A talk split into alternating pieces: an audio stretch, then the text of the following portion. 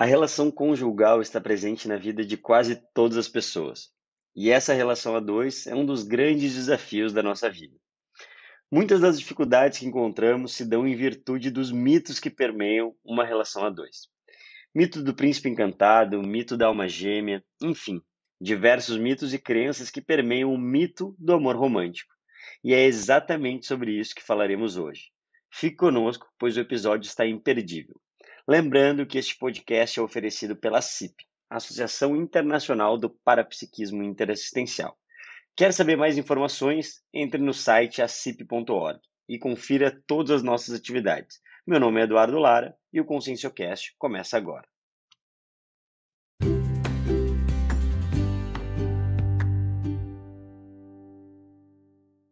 Olá, ouvintes! Sejam bem-vindos novamente ao ConsciencioCast. Estamos começando mais um episódio aqui da segunda temporada e hoje convidamos uma pessoa já conhecida de vocês. Ela já participou de alguns episódios da primeira temporada, então nem vou apresentar muito ela porque vocês já conhecem, que é a professora Adriana Lopes, que já está aqui na ligação com a gente. E hoje ela tem um tema que chama muita atenção. Convidei ela para falar sobre esse assunto. É um tema que ela já publicou esse verbete, já defendeu esse verbete há bastante tempo e é muito atual, continua sendo atual, um tema que vejo aí que é uma grande, um grande desafio para todos nós ou para todas as pessoas aqui que, que se relacionam com as outras, que é a questão do mito do amor romântico. Então a gente vai falar um pouquinho sobre isso, é um tema que por si só já chama bastante atenção e hoje eu chamei ela para conversar sobre isso e eu sei que é um tema que gera bastante discussão e bastante dúvida. Então, sem perder mais tempo, gostaria de convidar a professora Adriana. Antes disso, só lembrar a todos: não acreditem em nada, nem mesmo no que eu ou que a Adriana falarmos aqui no ConsciencioCast. Tenham suas próprias experiências, experimentem. Professora Adriana, bem-vinda de novo no ConsciencioCast, bem-vinda aí agora a um novo episódio na segunda temporada. Muito obrigada pelo convite, é sempre uma satisfação estar aqui falando com você e de um tema que eu acho muito interessante, né? Que é a questão do amor romântico, e tão atual, né? Quando eu escrevi o verbete, até quem quiser, né? É um verbete chamado Mito do Amor Romântico. Ele foi defendido em dezembro de 2011. Já se vão aí nove anos, né? E, e, eu lembro que quando eu comecei a escrever o verbete, eu fiquei na dúvida: será que isso ainda é atual? E já se passaram nove anos e eu considero que ele ainda está atual. então, é Muito é atual, eu diria. É... É. E aí eu te pergunto, Adriana, antes de perguntar o que é o mito do amor romântico, eu queria te perguntar na época assim, o que, que te motivou a escrever sobre isso? Qual foi a sua principal ideia assim quando você resolveu escrever sobre o mito do amor romântico? Olha, isso já tenho interesse há bastante tempo, tanto é que eu tinha bastante cosmograma, né, bastante é, recortes falando sobre isso, né.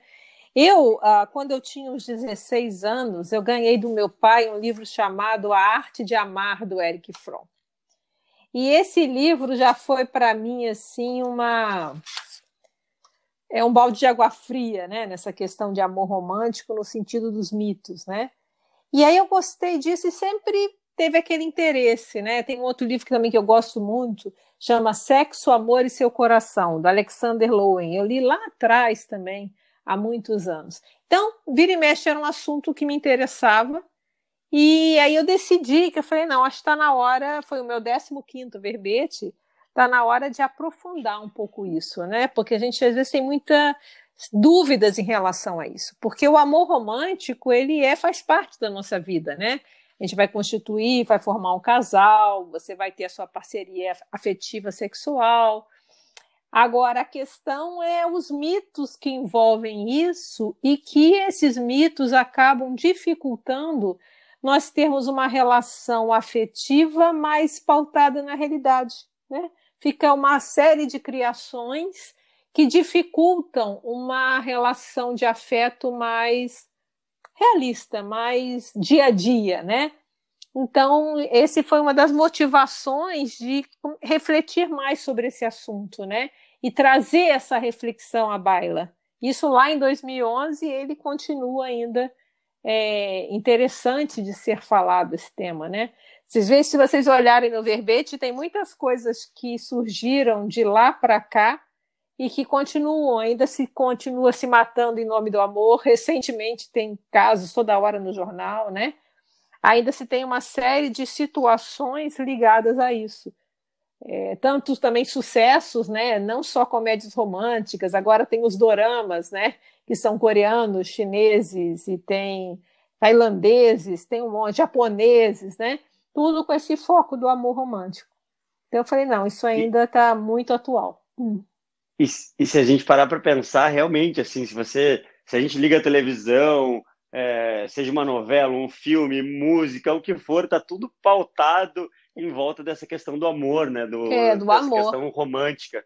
E, e é interessante. E aí eu já, já emendo nisso para te perguntar, assim, o que, que é, de, como que a gente poderia, assim, para trazer o nosso ouvinte que nunca ouviu falar sobre isso, o que, que seria esse mito do amor romântico? É, primeiro o amor romântico, né? Eu vou até pegar uma definição aqui do professor Valdo Vieira, lá nos 700 experimentos, que ele fala que é um vínculo passional caracterizado por quatro uniões, né? Você vai unir o mental soma, a questão emocional, que é o psicossoma, a questão energética, a questão sexual, entre duas consins, refletindo mutuamente o profundo respeito pelo valor evolutivo recíproco. Então, isso que ele coloca, né? Dentro da Conscienciologia, a gente tem o conceito da dupla evolutiva, né? que são é, duas pessoas que se unem para ajudar as demais.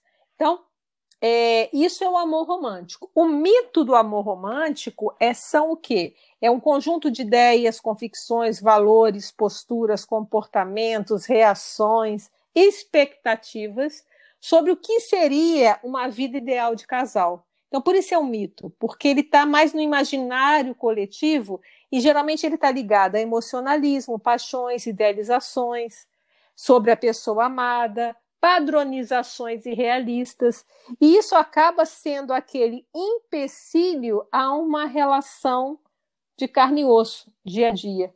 Então a gente vê às vezes muitas pessoas com dificuldades de relacionamento, porque às vezes ela tem essa expectativa irrealista que é culturalmente é, muito divulgada e ela deixa de ver, de ter aquela, aquela realização, aquela união entre parceiros é, mais é, forte né, e mais pautada na realidade. E a gente entende dentro da conscienciologia que, na verdade, até o professor Valdo fala, né, que a dupla evolutiva, quer dizer, essa relação a dois mais íntima, né, ou chama também de casal íntimo, é uma ponte para a mega fraternidade.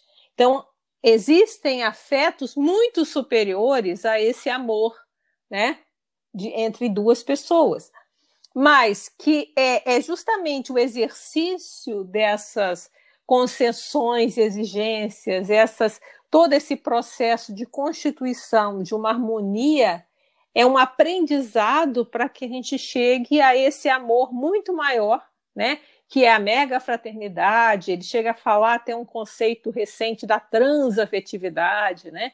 Então são coisas ainda bem mais transcendentes. Mas se a gente não começa aqui no primeiro passo, né? A gente vai ter dificuldade para caminhar para os outros passos. Então, é isso que. Então, o mito do amor romântico são empecilhos a pessoa ter essa, esse crescimento entre a partir dessa relação mais íntima que é poro a poro, né? É, chakra a chakra, que, nesse desenvolvimento de duas pessoas que são diferentes, né? Então, se eu entendi bem, essa questão do amor romântico em si ele é o amor romântico, ele é um tema, digamos assim, positivo. O que se torna negativo é o mito em cima do amor romântico. É, Seria o amor isso? romântico ele é meio inevitável no nosso nível evolutivo, né? No sentido do romance, no sentido porque o que, que acontece? É, aí você vai ver pessoas falando de amor romântico. Que que é, o amor quando se fala de romântico é para diferenciar do amor de filho, amor de irmão, amor de os outros tipos de afeto, tá certo? Então, geralmente uhum. se coloca o amor romântico para esse amor de casal. Tem até uma outra definição de amor aqui, que é de um autor, chama Nathaniel Bladen, que é um psicólogo, se eu não me engano. O livro chama Psicologia do Amor. Ele fala assim: o amor romântico é uma ligação espiritual, emocional, sexual, apaixonada entre um homem e uma mulher que reflete uma grande estima pelo valor pessoal de cada um. Então, o que eu vejo é o seguinte: esse amor, é, essa, essa ideia desse romance, amor de casal, é meio inevitável no nosso nível. Mas lembrando que isso é só uma parte, né? O ideal é que a gente vai amar a humanidade no sentido de fraternismo, de assistência, né? Agora, o mito ele atrapalha. Quer ver um mito que atrapalha muito? O mito da alma gêmea. Uhum. Isso, às vezes, ele está muito mais arraigado dentro da pessoa do que ela do que ela imagina. Porque a alma gêmea é o quê? Nós todos fomos separados, né? Então existe alguém, um alguém, um, que nos completaria. Então, o que está nisso? Se eu tenho uma alma gêmea e se o outro me completa, quando eu encontrar minha alma gêmea, vai ser uma beleza, porque não vai ter problema nenhum, porque vai ser uma harmonia instantânea e perfeita, porque não é meu complemento. Então, esse mito, ele pode estar muito mais arraigado do que a pessoa pensa. Então, ela vai achar que tem uma pessoa. E ou essa ou mais ninguém.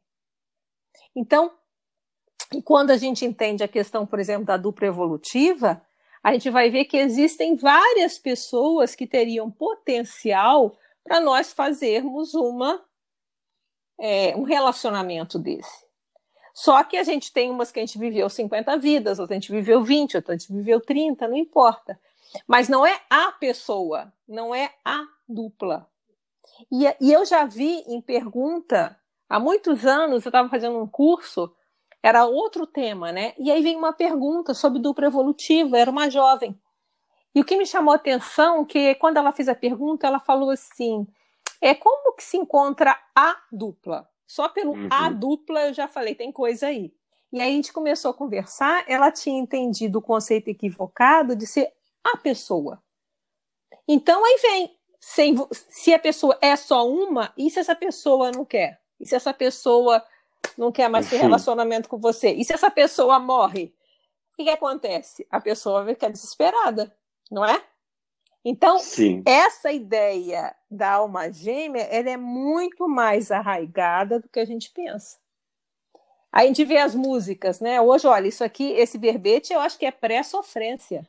Sofrência vem depois, não é? sem eu vou encher a cara porque a pessoa não gosta de mim, ou sem você eu não vivo, a vida sem você não faz sentido. E olha quantas uhum. mortes tem por isso, mortes recentes até, né? É só a gente ligar. Aí a pessoa vai lá, não quer mais o relacionamento, a pessoa vai lá e mata a pessoa. Isso é amor? Uhum. Isso para mim não é amor. Isso pode ser possessão, porque o amar é doação. O amar é deixar se a pessoa, se eu amo uma pessoa e essa pessoa não quer mais ficar comigo, qual é a maior prova de amor? Deixa a pessoa aí, ué, o que eu posso fazer? Uhum. Não é amor? O amor então vai lá e mata? Isso é amor? Para mim não é.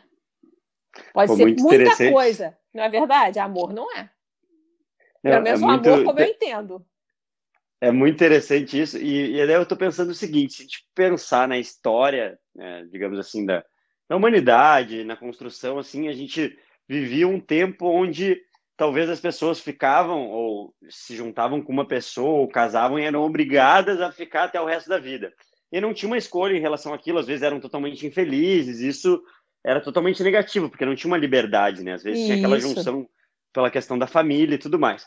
Mas aí a gente vem numa atualidade do, nos dias né, de hoje que cada vez mais passa até pelo contrário, né? Às vezes as pessoas acabam se encontrando com outras, falam, ah, tô lá, encontrei aquela pessoa, ela tem um defeito, ah, já não quero mais. E aí eu queria que você comentasse um pouco sobre essa, é, é, talvez essa, os dois extremos, né? Tanto essa questão, não preciso, uma questão mais religiosa, preciso ficar com a pessoa até o fim da minha vida, porque ela é minha alma gêmea, ou porque. Até é que a morte o separe. até que a morte o separe. E também comentar sobre esse outro ponto que hoje, nessa, digamos assim, questão mais é, atual, que a pessoa fica com um, fica com outro, ah, não quero esse, esse aqui tem um defeito, ah, esse aqui eu vi que tem, e vai só descartando. Queria que você comentasse um pouco em relação e, a tudo isso. Aí a gente, cada um tem que fazer uma análise se no fundo a pessoa tá, ainda está achando que ela vai encontrar uma alma gêmea, né? Porque a uhum. alma gêmea é que chegou e tem uma afinidade instantânea. Toda a relação, por isso que a gente entende na Conscienciologia que a dupla é a ponte para a mega fraternidade. Por quê? Nada mais com aquela pessoa que você dorme e acorda todo dia, que está lá no seu dia a dia, o tempo todo. É natural que vai ter diferenças, ninguém é igual, né? Então, é esse exercício de um binômio concessão e exigência que a gente vai exercendo. Pode chegar a um extremo que não dá, então aí vem a separação. Não dá, não deu, ok, tá certo. Mas o exercício, a gente vai aprendendo a partir dessa relação, que é aquela relação do dia a dia, do cotidiano, do dia que você acorda de mau humor, do dia que você acorda com dor de cabeça, do dia que você está bem, não é isso?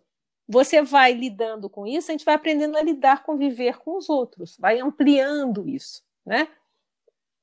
Quando a gente tem essa ideia, um dos mitos românticos, e a gente acha que, ah, então ah, eu, é um egoísmo também. Não, então tá, não gostei, então tá, vou para outro. Não gostei, vou para outro. O que eu percebo é que a pessoa não aprofunda na relação. Fica uma relação superficial. Entende? Porque a pessoa fica uhum. mais, ah, é como um, um objeto descartável. E o que o risco disso é a pessoa não aprender a lidar com os outros, porque lidar, a gente tem que lidar com as diferenças fala tanto de diversidade. Gente tem que aprender a lidar com a diferença. Né? Aquilo que é diferente de mim. E sempre aquele binômio. Exigência, concessão. Aqui eu vou fazer essa concessão. Existem as concessões que eu não vou fazer, e cada um tem os seus valores. Não, isso aqui não. Né? Então aí é o ponto de ruptura. Né?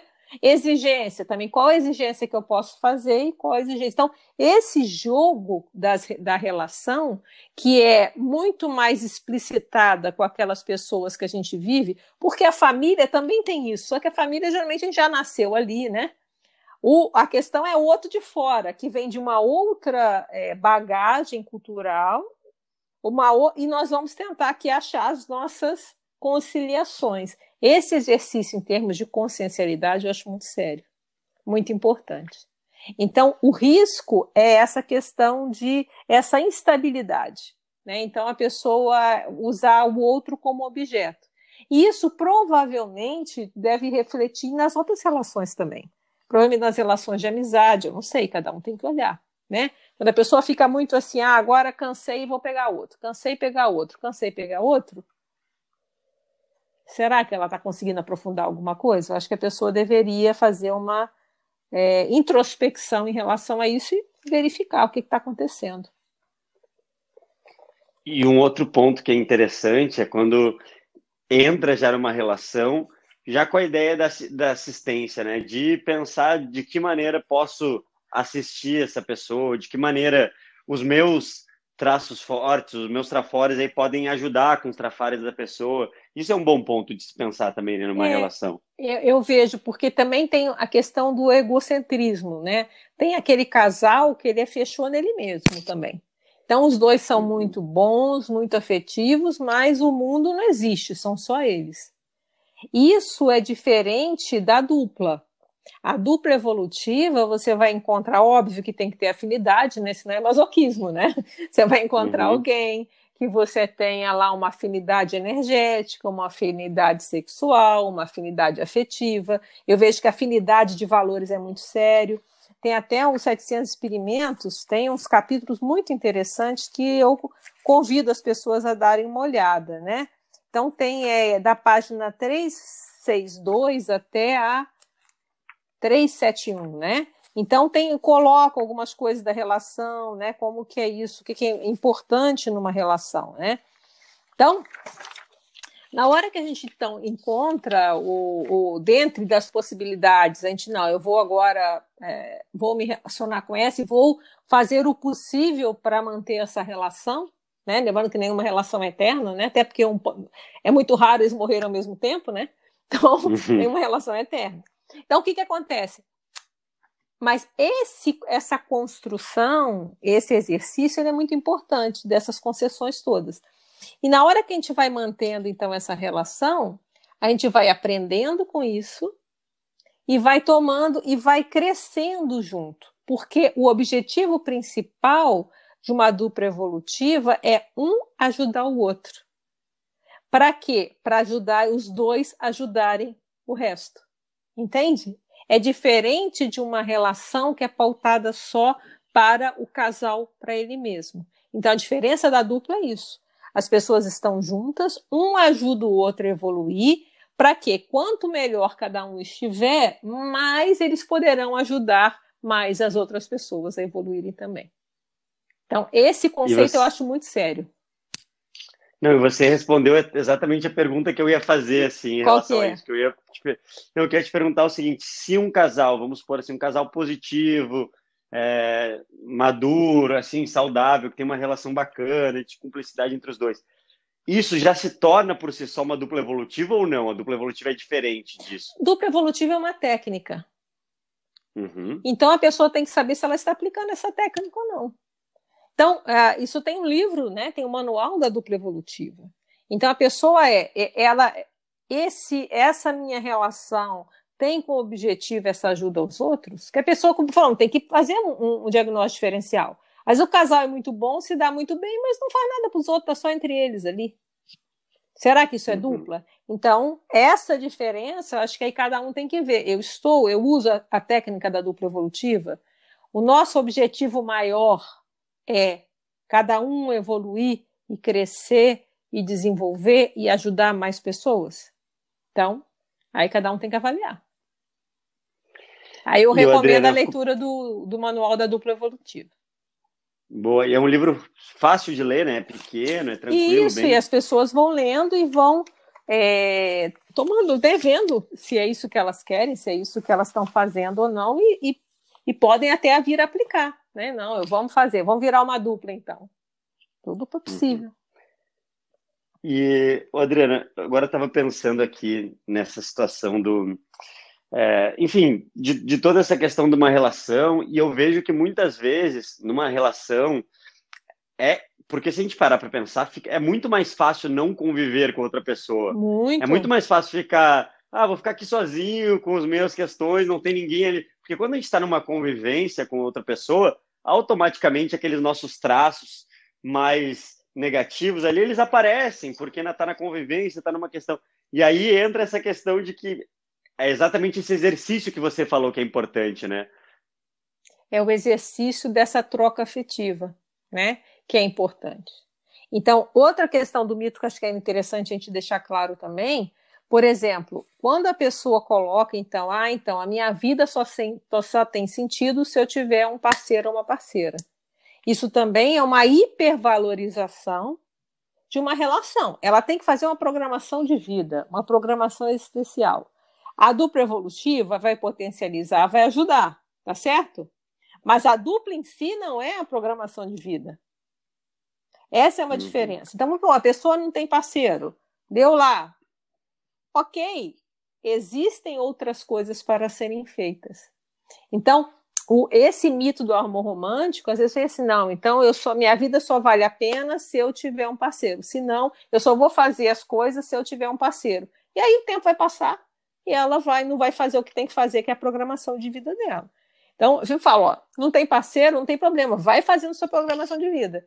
Porque se tudo uhum. correr bem, quando você estiver fazendo a programação de vida, quem sabe tem mais chance até de você cruzar com aquela pessoa que muitas vezes você combinou lá no extrafísico de encontrar. Porque vai fazer a convergência, vocês vão se encontrar, né? Mas isso também é um mito romântico do outro lado, da pessoa achar, então, minha vida só vale a pena, e que as músicas falam isso, né? São tantas músicas, né? É, hum. Sem você, você é o sol da minha vida, só você me faz feliz, sem você minha vida não tem sentido, e assim vai. São mensagens que vêm ao longo de músicas, de várias literatura, e que se a pessoa entra nessa, ela pode deixar de fazer o que tem que fazer. Que é muito maior, a programação de vida é muito maior. Né? Pensa o seguinte: a dupla é um potencializador, mas o que a gente vem fazer aqui é uma programação existencial, que é o mais sério. Uhum. Então, não desviar o foco, entende? Vai trabalhando. Sim. E aí, deixa que surja e estando aberto a ajudar. Eu acho que o mais sério da dupla é isso: é uma troca de ajuda. Então, se tem aquele mito do que o cara vai chegar um príncipe encantado, né? Não, não vai ser um cavalo branco, agora vai ser, sei lá, né? É, e vai salvar a minha vida, vai me tirar os meus problemas, a pessoa também ela não vai conseguir. Porque tem aquele mito que vai chegar aquele príncipe encantado, ou seja, a síndrome de Cinderela, né? Vai chegar e vai resolver todos os meus seus problemas acabaram, né? E não é, porque os problemas são nossos, né? Então, são esses mitos que a gente tem que ir pensando, porque é muita, a gente é sobrecarregado com essas ideias o tempo todo. E essa questão da, da afetividade, se a gente para pensar, tem muito isso mesmo, da gente. Ah, não, eu, como se fosse a gente fosse metade, até aquilo lá na metade. É, uma gêmea, metade da laranja. Até a é, música, metade, metade da laranja. Da laranja isso. Tem, isso, é o tempo todo. E, e aí, assim, ah, vai encontrar alguém que vai completar, mas na verdade, é, pelo que eu entendo, é exatamente o contrário, né? Quanto mais se desenvolvendo é, a, a pessoa está aí realizando, mais maduro vai estar tá para entrar numa relação, né? É. Então, é exatamente, não é uma metade, são dois inteiros, talvez que se que estão ali se potencializando, como você falou. E, e, ajuda, e sempre ajuda, né? Porque aí um complementa o outro, um ajuda na hora. Às vezes um está numa crise, o outro ajuda, ou então tem às vezes trafores que são complementares. Agora, uma coisa aí eu falo do minha, da minha experiência, né? Uma das coisas que eu acho mais sérios assim na relação são os valores os valores que sejam mais ou menos compatíveis, né? Uhum. Porque não dá, porque se você tem um valor e outra pessoa tem um valor completamente diferente, às vezes isso aí não vai conseguir, não vai muito, por exemplo, o valor do voluntariado. Se uma pessoa tem o valor do voluntariado, outra pessoa não tem, eu acho que vai ser mais difícil. Não quer dizer que é, é, é a única coisa, né? Existem outros valores, uhum. valor da assistência. Então, são essas relações. Eu estou procurando aqui, tem até um capítulo do professor Waldo que ele fala um pouco disso. Ver se eu acho ele aqui. Então, são coisas que a gente, cada um tem que ver aquilo que sustenta aquela relação. Né? Então, eu vejo, por exemplo, no meu caso, eu vejo que a questão do, da, dos valores, tem valores similares, quer dizer que é completamente igual. Pode, gosto pode ser diferente, um gosta de samba, outro gosta de música clássica, um gosta de pimenta, uhum. o outro gosta de doce, sei lá, não importa. Eu acho que isso tudo é Sim. é periferia. Agora, existem coisas que são mais profundas, que são importantes, quer dizer, a pessoa, pelo menos a compreensão, um compreende. Pode até ter um valor diferente, mas se ele respeita o outro, para mim isso é muito sério numa relação. Respeita as escolhas do outro, né? Porque a gente tem que fazer uma programação de uhum. vida. Não tem jeito, claro. temos um trabalho a fazer, né? Então, mas isso tem muita coisa eu... que a gente pode estudar. Sim. E, Adriana, quando a gente fala, é, e agora trazendo uma questão aqui, que muitas vezes as pessoas falam que aqui na conscienciologia a gente tem essa questão de trazer mais para o racional, tanto essa questão da afetividade e tudo mais. E aí eu te pergunto, é, é importante também aquele lado afetivo, Lógico. mais amoroso? A gente tem psicossoma, é, né? Essa é uma questão. Uhum. E aí eu falo para vocês lerem, quer ver? Tem uma do professor Valdo que é muito legal. Que dela aqui? Fala, e fala de primeiro do amor, ele fala umas coisas, consequências do casal íntimo, quer ver, deixa eu ver onde é que está aqui. Então, são... então quer dizer que não é que porque vai ser uma dupla evolutiva ou, enfim, vai aplicar essa técnica, que não vai ter uma questão do romantismo, de um afeto não, maior também. afeto, é, é isso? afeto a gente tem que para todo mundo, a gentileza, o afeto, o respeito, entende? Uhum. A gente não tem psicossoma, então vai ser dois colegas de trabalho? Não.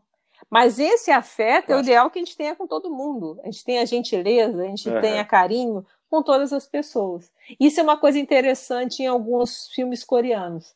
Tem alguns de romance lá que eles são muito interessantes. Como eu estudo isso, eu vejo às vezes. Então, tem uns que eles mostram a construção da relação.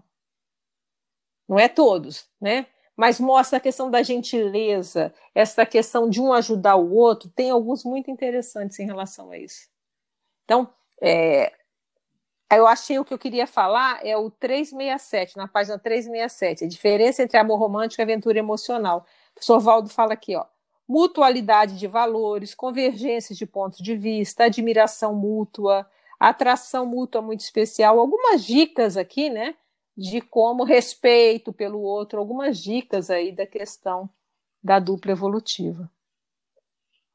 E eu, Adriana, uma coisa que o. Não, ia continuar falando? Não, não, não, coisa? pode, pode seguir.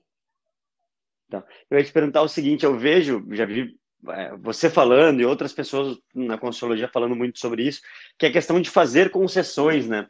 E aí eu queria te perguntar como que você enxerga, se a gente puder aprofundar um pouco nisso, nessa questão de fazer concessões, às vezes saber que é, você comentou mais cedo sobre a questão de concessão, exigência, mas qual o nível que você vê assim, ah, não, isso aqui eu posso fazer concessão, ou isso aqui eu devo? Porque às vezes eu vejo que muitos casais, as, as, as brigas ou as discussões são até coisas triviais que tal, talvez, né, estou botando uma Sim. hipótese aqui, caberiam concessões aqui, coisas banais, assim, do dia a dia. Então, eu queria que você eu falasse acho... um pouco em relação a essa importância da concessão Eu acho que aí entra a questão do discernimento, né?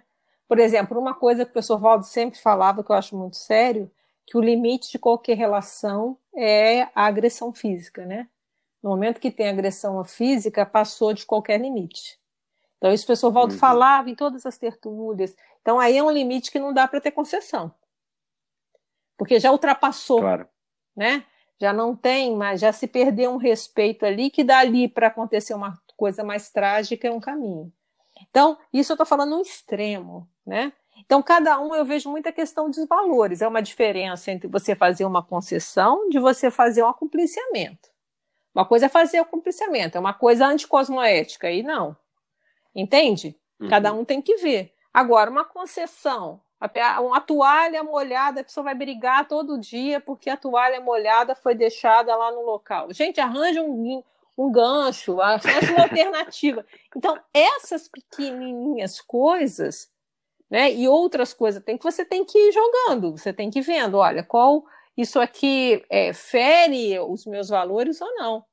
Se fere meus valores, é, eu acho para mim é o ponto de ruptura de não, aqui não dá. Isso aqui eu vou me acompliciar com uma coisa anticosmoética. Agora, fora isso, é esse jogo. Tem coisas que você admite e coisas que você não admite. Então é muito relativo, depende daquela pessoa. Então a pessoa pode dizer assim: não, isso eu não admito. Então ela vai chegar para o parceiro e falar: ó, isso aqui não, para mim não. E aí vão chegar a, como toda negociação, como no trabalho não tem isso, não tem as negociações, os limites. Então, para mim, isso é um exercício também, construindo os limites. Ó, isso aqui, para mim, não, eu não admito, eu não gosto disso. Ok, cada um vai chegar a um consenso ali, vai negociar, ganha, ganha e vai chegar à conclusão. Desde, obviamente, que não seja uma questão de cosméticos. Falando de coisas assim pequenas, vamos supor que a pessoa não, eu não suporto, eu tenho um trauma de uma toalha molhada na cama, por exemplo.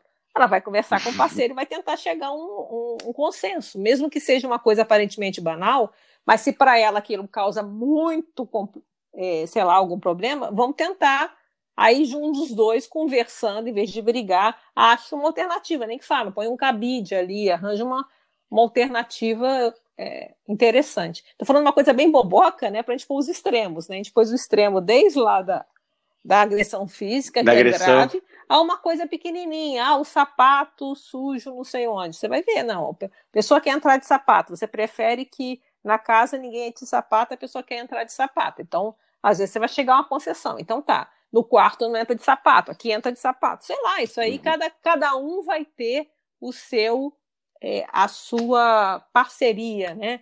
Então, isso às vezes, durante muito tempo, eu e o Mário fizemos uma, o, a complementar de dupla evolutiva, né? Que na verdade era mais para as pessoas fazerem interação energética, né? Mas às vezes vinha muitas perguntas assim de coisa prática. Ah, conta conjunta ou não conta conjunta? Eu não sei o quê. Para mim, isso é o de menos. Cada casal que funcione. Vai ter casal que vai funcionar com conta conjunta, outro que vai preferir cada um com a sua conta. Isso, para mim, é periferia. Entende? Para mim, isso é periferia. Eu acho que existem coisas mais sérias, como eu falei, de valores. Agora, isso aqui, como é que funciona? Se vai dormir a cama junto? Se vai pôr dois. Olha, isso aí, cada um que se entenda e veja o que é melhor para os dois. Não vejo regra, sabe? Eu acho que relação não tem regra.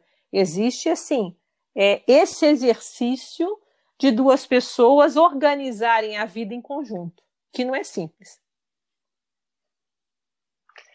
E, e pensando e nisso, afeto, eu estava até lembrando. Mantendo o afeto. Mantendo, claro, tem um polinômio afeto. muito interessante que o professor Valdo que falou, eu coloquei até no verbete, ver se eu acho esse polinômio aqui.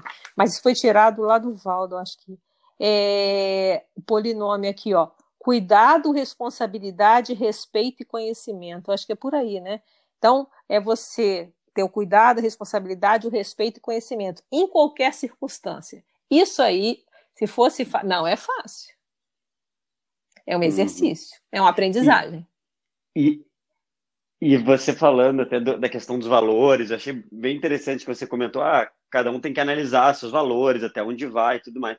E se a gente parar para pensar, tem até um passo antes, que é o que a gente fala tanto aqui na Consciologia, para você saber a sua programação, para saber os seus valores, para você poder, digamos assim, exigir ou colocar aí um parâmetro, antes de mais nada, você precisa conhecer os seus valores, conhecer a sua programação de vida, né? Então, eu vejo que até para uma relação madura tem essa questão um passo antes, que é o autoconhecimento ou essa autopesquisa prévia, né? Ou, ou não só prévia, mas em conjunto nessa relação Isso. de um relacionamento mais maduro, Lembrar né? que nós somos, não, tem, não somos almas gêmeas de ninguém, as consciências são muito hum. diversificadas, todos nós temos uma bagagem cultural de múltiplas vidas bem diversificada, que isso pode somar, né? não dividir. Agora, somos diferentes, e para ajustar as arestas é um exercício interessante.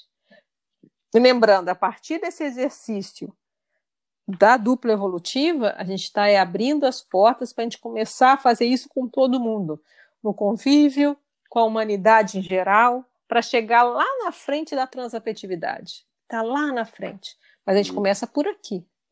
A gente começa no dia a dia ali, ó, no poro a poro, chakra a chakra, mantendo e exercitando essa esse convívio harmonioso dentro do possível, quebrando arestas, arrumando o que precisa. Eu vejo que é muito sério. E os mitos, eles mais atrapalham do que ajudam eles, eles e, por exemplo, aqui na, no verbete eu convido as pessoas a lerem, tem 14 aspectos culturais para as pessoas darem uma olhada e fazer aquilo, pô, será que eu tenho isso em algum nível? Então, é muita gente aí entra a autopesquisa que você falou, né? Será que eu tenho aqui, ó, obcecação romântica, aquela pessoa que pensa na, no, no, companheiro o tempo todo, quer saber onde ele está, quer controlar, quer é ciúme, né? O amor possessivo, é só meu, não pode olhar para ninguém. Gente, isso é posse? O que, é isso? É amor? Aí morreu o parceiro, a pessoa quer que ele fique o tempo todo aqui. Gente, a pessoa. Será que é a melhor prova de amor, já que seu parceiro morreu, dessomou, não é você ajudá-lo a ele seguir? O que, que vai adiantar ele ficar aqui? Entende? Então, são coisas, são uhum. reflexões que é interessante a gente pensar. Porque existe muita projeção romântica também. Na hora que a pessoa projeta e começa encontrou alguém e começa a fantasiar. Aí geralmente isso já se fala da paixão, né? Enseguece, se fala bastante, né? Então a pessoa, na verdade, está projetando, acha aquela pessoa a perfeição agora, né? Chegou aqui a mim, o meu, minha, minha alma gêmea. Aí no primeiro defeito da pessoa, não, não é minha alma gêmea, não, próximo. Não, peraí, mas não tem alma gêmea, né? Não existe.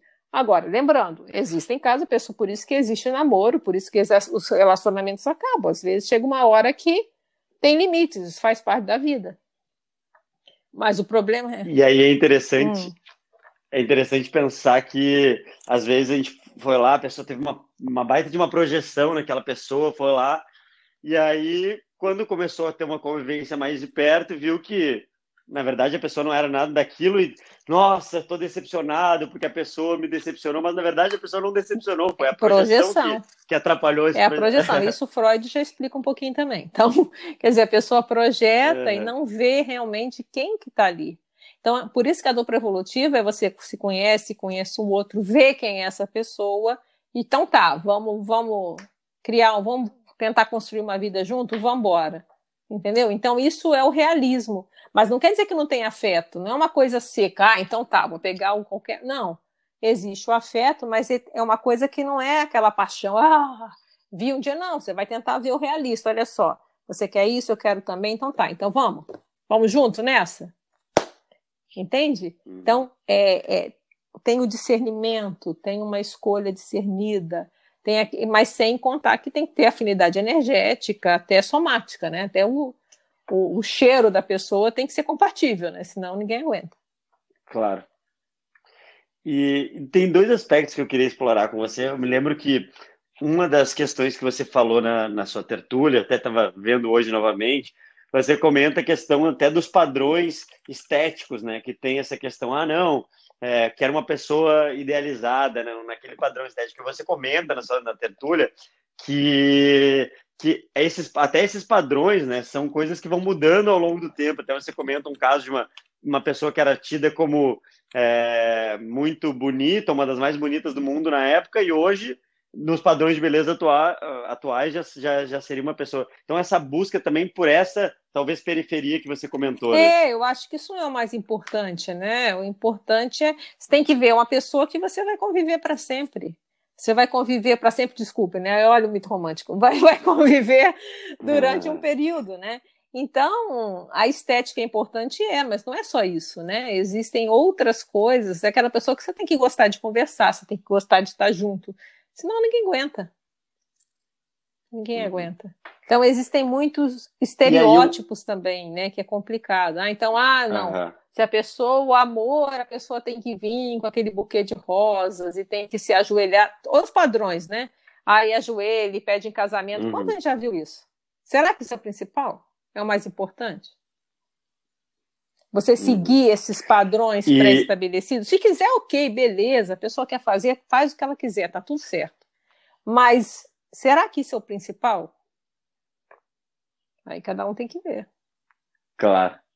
Porque exatamente entra naquilo que a gente estava falando da expectativa, é. porque você cria tanto algo idealizado que às vezes você está tendo uma oportunidade de vivenciar algo que está acontecendo ali no momento, uma experiência no momento que está acontecendo e você não está nem aproveitando porque está naquele Aí entra a né, concessão né, é exigência, vamos supor, se você não. Eu não posso uhum. abrir mão de ganhar um buquê de flores. Ok, vai negociar com seu parceiro, entende? Mas não dá para ficar bravo se ele uhum. não der. Então você vai falar, não, eu quero. Aí a pessoa avisa, né? avisa, olha só, tá chegando meu aniversário, vou querer meu buquê de flor. Então se a pessoa fala, não é o meu caso, né? Porque a gente até aboliu o presente, eu e Mário, para não ter estresse.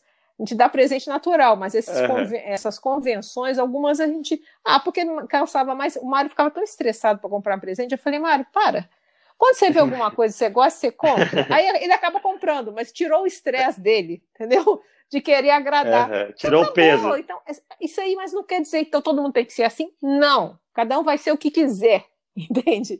Mas chegue aos seus, Sim. às suas é, tratos, né? As suas regras de convivência. E cada um vai fazer a sua regra de convivência que fique melhor, que, que sirva para os dois. Eu acho que isso aí é muito sério. Não tem padrão, não.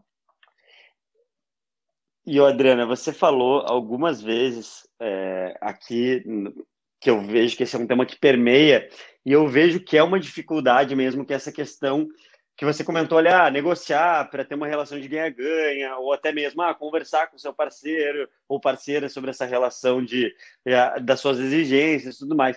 E aí eu vejo que isso entra a questão do diálogo, né, de uma desinibição para é, é falar. É, um binômio, porque... diálogo e desinibição, aí... é, um, é um binômio que o professor Valdo sempre é. falava.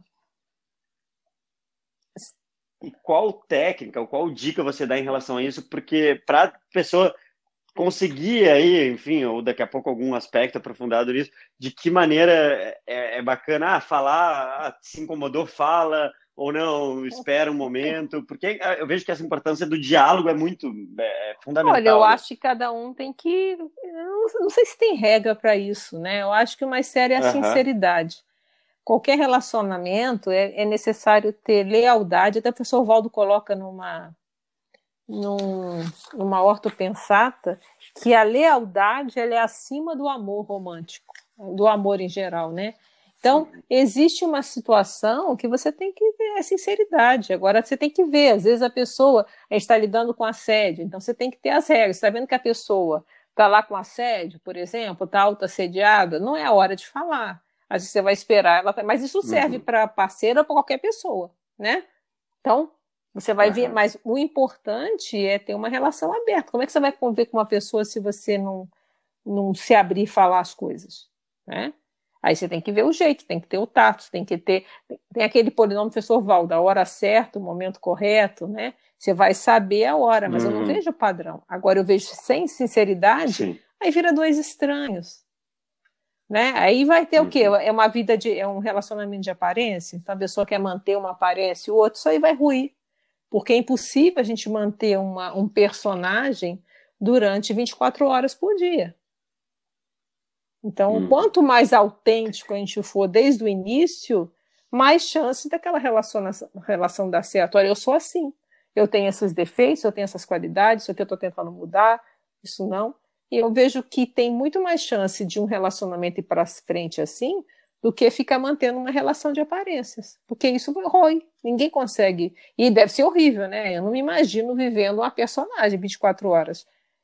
Isso não é vida, uhum. né? Eu acho que a autenticidade é muito sério. Mas isso serve para tudo, né? A gente ser autêntico não é fácil, mas esse exercício, eu acho que assim as pessoas sabem que, ó, eu sou assim, isso aqui eu não ligo, isso aqui eu não, não ligo para isso, isso aqui eu gosto, isso aqui eu não gosto, e as pessoas vão vão te entendendo e vendo a sua sinceridade, vão entender, ah, não, fulano é assim mesmo, o jeitão dele. Acabou. Eu, não, uhum. eu não vejo como ser diferente, não. Agora, cada um. E uma coisa que eu achei bacana que você falou em vários momentos aqui é, é realmente essa questão de não ter uma regra. Você está trazendo alguns toda essa parte do seu estudo, de coisas que você percebe, mas enfim, que na verdade, como as pessoas nós somos complexos, né, somos como consciências. Então, eu achei bacana que você falou, não existe, não existe uma regra, é. cada um tem que ir estudando. É, se tiver regra, é aquela que é manter o respeito, manter a lealdade, entendeu? É, são grandes, uhum. você vai ser a sinceridade e tal, essas grandonas. Agora, como você vai lidar o dia a dia, se você vai fazer isso, não vai fazer, para mim não existe fórmula de bolo para nada, né? Nem para programação uhum. de vida, você vê, tem, existem diversas programações. Então a pessoa vem por esse rumo, outro vai para esse, outro vai para esse. Todo mundo vai chegar lá no mesmo local, mas cada um tem um caminho bem específico. Eu escrevi um verbete chamado orto caminho singular, né? Orto no sentido de o caminho cosmoético correto. A nossa programação de vida é um caminho muito singular, porque tem a ver com aquilo que a gente tem que fazer com as nossas relações, com as nossas dívidas do passado, com as, com as nossas capacidades. Se a gente querer ficar imitando do outro, a chance de errar é muito grande. Então, por isso o discernimento é tão importante. Bem, agora é o quê? Eu posso ver o outro, eu aprendo com o acerto do outro, mas eu tenho que ver, e eu? Eu tenho que fazer o quê? Então, isso é um exercício de maturidade. A mesma coisa nas relações, eu não vejo como ser diferente.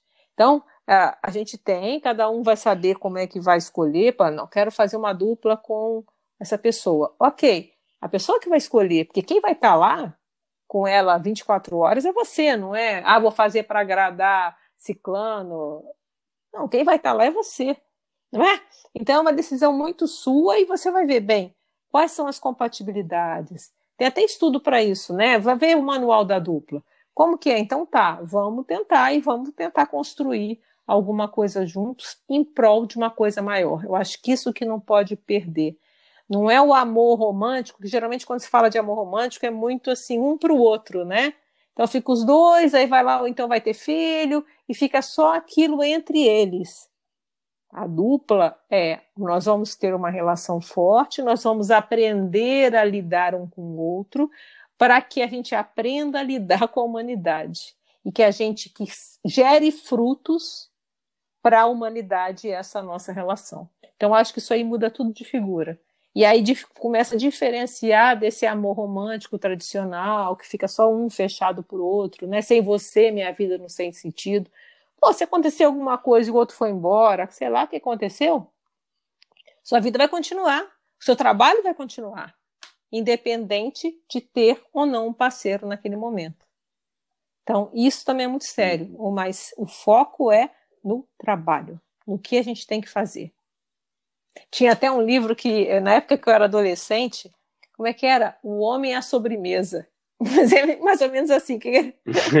Mas eu acho que era bem para aquela questão, né? Lá no início de mitos românticos, quer dizer, não é que é o a mais, né? Aqui no caso, né, do nome do livro é esse mesmo. Mas vamos pensar assim: o parceiro, ele é o a mais, ele é a sobremesa nesse sentido, não é aquilo que vai te alimentar. O que vai te alimentar, aquela comida de sustância, é o trabalho que você tem que fazer nessa vida. O outro é, é o a mais, é a sobremesa, vai ajudar. Entende? Eu acho que esse, essa analogia é interessante. Muito interessante, muito bacana mesmo, porque realmente tira aquele a, aquele pensamento de que é a pessoa que é o fim e não uma parte Isso, do, de todo é, esse, esse a processo. A dupla, ela é o meio, né? Nesse sentido de juntos vamos crescer com um trabalho maior. As coisas acontecem, às vezes a pessoa que você pensou foi para outro lugar, aconteceu, existem desvios na vida, né? Vão trabalhando e vamos ficando atentos se não vai surgir outra pessoa. Às vezes o plano A, mas tem o plano B, o C, o D, o E, né? Outros planos aí. E, e que bom que a gente está nesse momento evolutivo aqui do nosso planeta e tudo que a gente tem essa liberdade, né? ninguém é obrigado, não é. Há muito pouco tempo atrás, por exemplo, é, as pessoas não podiam nem ter não, eram mal vistas. Quando eu era adolescente não, era... lá em Minas já tinha isso. Fulano era divorciado. Uhum. Quer dizer, isso tudo já está é, é, superado, já é outra, outro nível de realidade para a gente é, conviver, né? Bacana, Adriana. E, pô, eu achei assim, uma das coisas principais do que a gente falou hoje, a gente está quase uhum. chegando no nosso Sim. horário final aqui, mas é realmente essa questão de que, é, que ficou bastante para mim, assim como a importância da gente saber e, e, e, e, se virar assim em tudo, porque eu vejo que às vezes as pessoas, quando fala de amor e tudo, buscam uma fórmula pronta, ou um guru, alguém que vai dizer, ah, vou ligar para Adriana, Adriana, me diz aí o que, que eu faço. E foi o que você falou ali, quem vai estar convivendo com a pessoa vai ou não, vai ser você. você, vai ser cada um, né? Então, então e isso, a gente, se a gente expandir para tudo, é isso na vida, né? No fim, ninguém tem uma uma resposta, cada um tem que fazer, e porque você que está vivendo a sua vida, né? Então, isso que é mais. mais e lembrando dos valores principais, assistência, evolução, assistência aos outros, essa pode claro. são boas exigências, né? Se pensar em exigência, claro. né? Lembrar de a questão da evolução, a questão da assistência. Então, são coisas que você vai usar esse filtro para até para construir, né? Fazer a construção da sua relação. Bacana. E aí, só para finalizar, uma coisa que eu lembrei agora aqui também, é que eu via muitas vezes falando sobre isso, que até desmistificando isso, todo mundo fala, ah, quero um príncipe encantado, que muitas vezes eu vi até o professor Valdo falar, ah, se quer um príncipe encantado, pega o, pega o sapo e transforma num príncipe, não fica preocupado e transforma com isso, mesmo. Né? Tem uma questão nesse sentido também.